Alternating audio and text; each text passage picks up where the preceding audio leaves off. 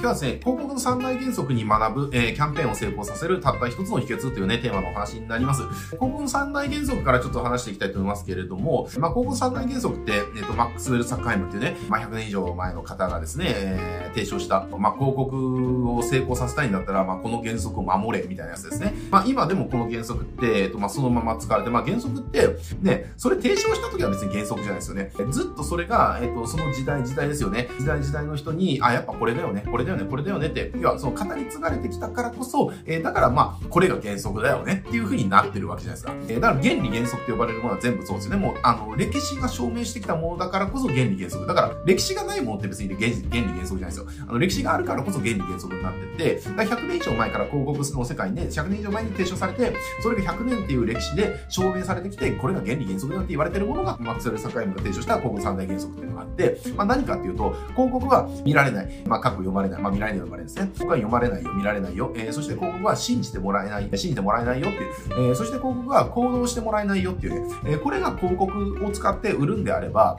えー、広告を作る側が知ってなきゃいけない、その、事実だよねっていう。だから、広告の三大原則って何かっていうと、広告そもそも見られないし読まれないから、だから見られる工夫、読まれる工夫をすごくしなきゃいけないんだよって。なぜなら、だって、どんなにいい広告作ったって見られなかったら意味がないじゃんっていう。だからそもそも見られる工夫ってはすごく大事だよねっていう。で、そしてもし、じゃあ見られたとしてもね、じゃあね、この、これで何がね、手に入るよとか言っても、いや、そんなこと言ってもなかなか信じね、まあちょっと言い過ぎなんじゃない？信じられないよっていうね。まあそれって、まあ確かにここで書いてある人は手に入れられるかもしれないけど、でも俺の場合は無理だよねとか、そこで言ってることが、その、見られたとしても信じてもらえなかったら行動してもらえないから、だから自分が主張してる内容っていうのは本当なんだよっていうことを信じてもらうことが大事だよねっていうね、ことが、まあ二つ。で、そして、じゃあ見てもらって信じてもらえたとしても、でも、見込み客、ユーザーっていうのは、まあ今じゃなくていいや、今度でいいやっていうふうにすぐなるから、だから、今すぐ行動してもらうね、ための仕掛けだとか、オファーだとか、限定性だとか、希少性だとか、この締め切りだとかっていうところをやって、今すぐ行動してもらうっていうところを考えていかなきゃいけないよっていうね、この3つを無視しちゃうと、ダメだよっていう。これ言い方を変えると、えっ、ー、と、この3つが一番、その、変われない理由に、えっ、ー、と、直結する部分だよねっていうふうにも捉えることができるわけですよね。要は、原則って言われるぐらいだから、ここで売るためには、えー、そもそもこの3つのハードル、3つが重要ポイントだよっていう。で、1つ目のポイントっていうのが見られるか見られないか。えー、で、2つ目っていうのが信じてもらえるか信じてもらえないか。そして、3つ目は行動させられるかさせられないかっていうね。この3つっていうのをちゃんと守っていかないと、まあまあダメですよっていうね、えー、ことなわけですよ。だから、我々ね、現代でこう、マーケティングをやってるね、我々も、やっぱりね、この広告を作る、マーケティングをしていくっていう時は、この見られる、信じてもらう、行動してもらうっていうね、ここの3つっていうのを、要は、どういう風にやっていくのかっていうのを、もっと真剣に考えていかなきゃいけないよねっていう風にあるわけですよ。で、だけど、じゃあ広告を作るキャンペーンをやるっていう時に、ほとんどの人は何にフォーカスするかっていうと、僕の経験上、セールスレターだとか、プレゼンのスクリプトだとかっていうところをどう作るかっていうところにばっかフォーカスしてるんですね。なぜなら、僕のところに来るレビューはほぼそれしかないからです。じゃあ、例えばこれ、事後も事前もそうだけれども、まあ、事前レビューですよね。まあ、キャンペーンやる前のレビューも、ちょっと今度こういう、えっ、と、レターを出そうと思うんですけど、このレターのレビューお願いします。みたいなね。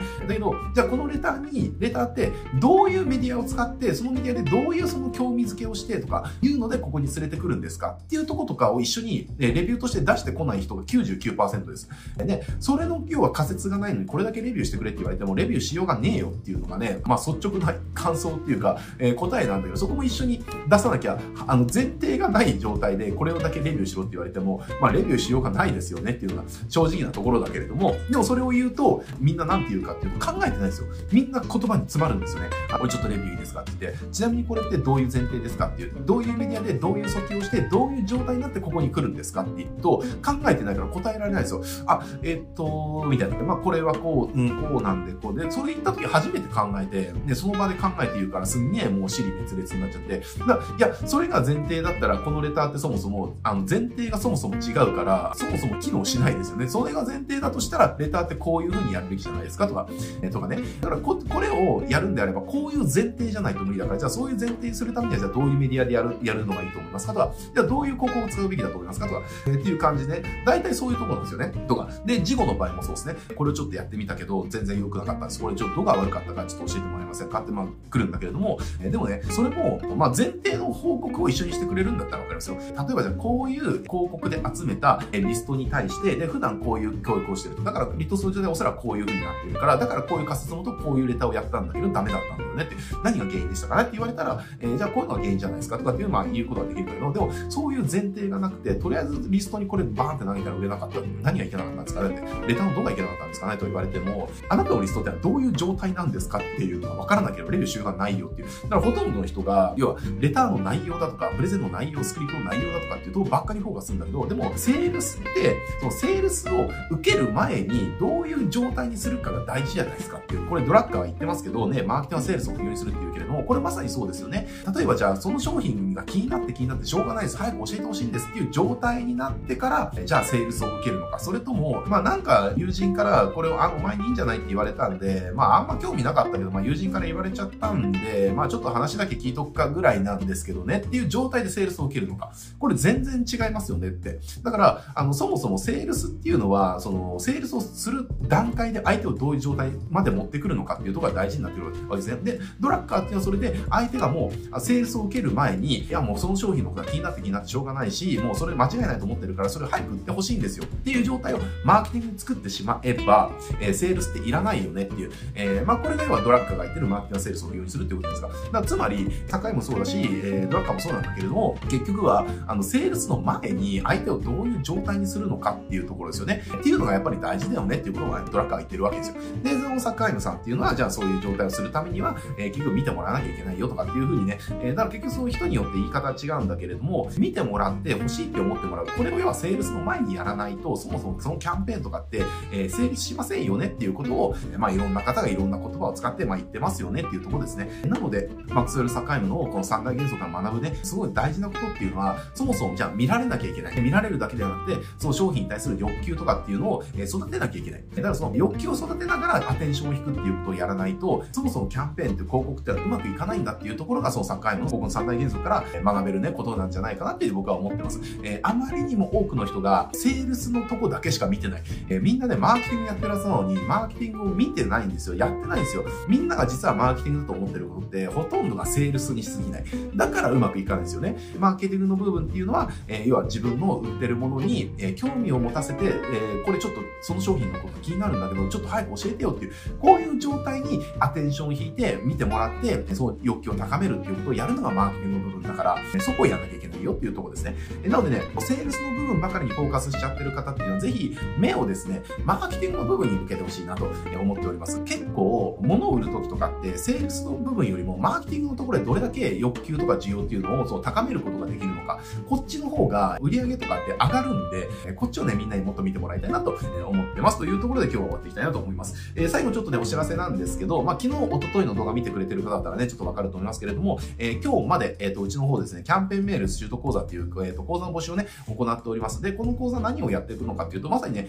今日の動画でお話しした通り、えキャンペーンの成否っていうのは、結局ね、セールスフェーズのセールスレターだとか、その動画プレゼンだとかではなくて、そこに連れてくるまでに、どれだけは注意を引いて欲求を高めるかっていうところですね。えだからじゃあ、例えば、じゃあ、ね、メールで案内するわけですよ、キャンペーンのね。まあ、メールとか LINE で案内しますよね。で、そこで、じゃあ、そもそも、じゃあ、件名とかで、件名とか書き出して興味がないって思われちゃったらスルーされますよね。だからセールスページなんか見られもしないわけですよ。そもそもスルーされるから。だけど、ね、そこでじゃあ興味を引けて、しかもじゃあセールスページ行ってるね、ここには一体どんな秘密があると、え、あるのでしょうかと。ね、じゃあその秘密をもし知りたければ、ね、この商品がきっとあなたの役に立つかもしれませんみたいな感じで言って、なんかこんなことできる秘密があるんだったらちょっと知りたいなと。マジかと。なって行ったらとしたら、その興味を引きながらそれが知りたいという欲求を高めながら行くんで、えー、何、早く教えて、早く教えてて、あ、マジめっちゃ気になる、じゃあ買うよっていう、えー、風になるというとこなんで、えー、このキャンペーンメール、キャンペーンの製品っていうのは、そのキャンペーンのメールですよね。ここののメールのステップっていうのをどういうふうに書くのかで結構決まってきてしまう。まあ、昨日の動画とかでは、じゃあその書き方をね、ちょっとヒントっていうのを昨日で言ってるんで、まあ、昨日動画見てない方はぜひね、昨日動画見てもらいたいと思うんだけれども、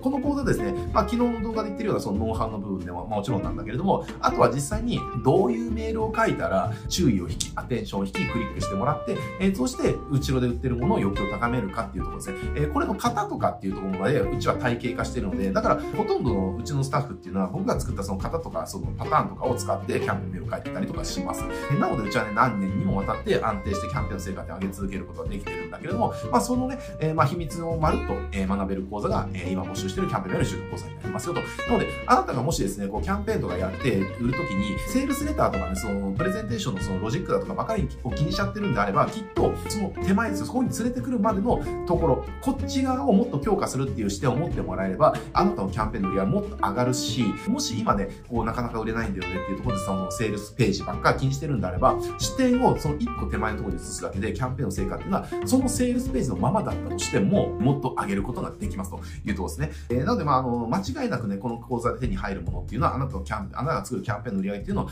上げるっていうところに直結するノウハウが学べますので、えー、ぜひぜひ気になった方はね、あの、募集今日までになりますので、参加していただけたらと思います。というところで今日はね、終わっていきたいと思います。はい、じゃあ、えー、今日はこれで終わりです。ありがとうございます。